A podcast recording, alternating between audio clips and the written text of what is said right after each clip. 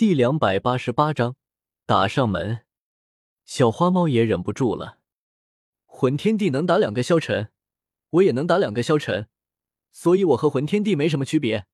那你这高级半生水分有些多啊。这最后一句话是对着魂天帝说的。魂天帝高级半圣，小花猫初级半圣。若真是二者实力相仿，那这高级半圣真的水分挺多的。魂天帝的嘴角狠狠的抽了两下，萧天、萧玄嘲讽自己就算了，那是真的实力强。萧晨和这只猫瞎闹个什么劲？而且自己竟然和一只猫是平手，开什么玩笑？就一只臭猫能，即便是半圣级别能是自己的对手，更何况还是一头能量体。在魂天帝看来，能量体和一件物品差不多。他并不觉得能量体有自己的生发，甚至不觉得能量体有自己的想法。对待普通的能量体，他是这样；对待魂族能量体也没有什么区别。无论是他自小接受的教育，还是他明白事理后接触到的事情，没有一件事是不能用“利益相关”四个字来解释的。听从魂族七圣的指示，只是为了提升自己的实力。顺带着消灭其他七族的天骄，让自己成为这一代唯一的天骄。甚至他还有一个更为大胆的想法，就是在利用完魂族七圣长老之后，再取得那颗七星斗圣级别的能量核。当然，这些都得建立在他的计划能够很好的实施上。然而，在萧天这里，计划就直接停住了。他不仅没能实施计划，还把自己也搭上了。一行人前进的速度很慢，但仍旧是在不断的深入第三层。一天后，三人抬头看向天空，原本蓝色的天空先是变成昏黄色，再变成了墨水一般的漆黑色，就连周围的树木和地面都染上了这颜色，连带着周围的环境变得压抑了起来。咱们离魂族老巢不远了吧？萧天问向了萧玄，毕竟萧玄是去过的，前面不远就到了。他们的老巢就是魂族七圣的幕府，院子不大，却带着一股子阴翳的气息。萧玄说完，看向了魂天帝。魂天帝这一天被折腾惨了，禁锢了斗气，他就相当于是一个没有任何技能强化的白板，跑动起来比普通人肯定要快。但是却跟不上萧天他们使用斗气赶路快，跟不上不要紧，要紧的是前面有根绳子在牵着他。魂天帝跟不上就只能被拖着走。他最后的自尊告诉他，绝对不能被这样拖着走，所以他一路上是硬撑着跑过来的。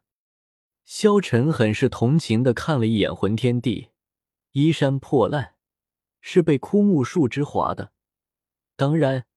也有在地面上被拖动划破了，鞋底还有两个大窟窿，这就是单纯跑不跑的。萧天也很同情魂天帝现在的样子，虽然他是提出用这招的，却不妨碍他可怜魂天帝。看到周围环境的变化，魂天帝也知道他们距离七圣长老的幕府越来越近了，内心隐隐的期盼起来。他心中在期盼着七圣长老能够大发神威。把他救下来的同时，还能将萧族这些人全都斩杀掉。想象总是很美好的，但是现实往往是很骨感的。一行人拖着魂天帝，很快就到了七圣长老的墓府前。萧天看了看这家伙的墓碑，漆黑色的，不仔细看还以为是地面上的一个凸起。仔细观察了一下，发现这上面有用的信息几乎没有。连名字那个地方都消失掉了，却不知道是人为还是自然消失。萧天更偏向于前一种可能，毕竟按照萧玄说的，这七圣长老明显外强中干，这样的形象很容易就让他联想到了各种阴谋。他提着魂天地，在七圣长老幕府前面大摇大摆的走了好几个来回，却是一个人影都没出现。七圣，你个老乌龟！有本事你就出来啊！萧天开启了嘲讽战术，但是空荡荡的小院子依旧是空荡荡的样子。萧玄的脸色也不好看，毕竟之前他可是亲自来过这里一次。要是魂族七圣长老真的只是中看不中用，那他错过的可就太多了。见到嘲讽战术不管用，萧天又换了一个说法：“早就料到你不过只是外强中干、中看不中用的银枪那样头，今天我就当着你的面杀你们魂族的天骄。”说完，一把将魂天帝提高，照出大刀就往魂天帝的脖子去了。魂天帝本来还以为来到七圣长老的幕府会得救，万万没想到这七圣不知道在玩什么花招，竟然是迟迟不见人影。最初还想着他是布下了什么埋伏，等着萧天等人往院子里面去，结果自己马上就要死在院子外面了。萧天的大刀终究是停在了魂天帝的脖子边，没能斩下去。因为魂族七圣长老始终未能露面，他的所作所为没有任何回应。七圣，你这老东西，再不出来，我就把你的幕府给你推平了，信不信？说完，萧天就扔下魂天帝，作势要进入小院子中。萧玄、萧晨二人迅速拦下了他。谁知道进了小院子里面会有什么意外情况发生啊？萧天作无事状，摆了摆手，他压根就没想着直接进去。万一真的有什么埋伏，还不是坑了自己？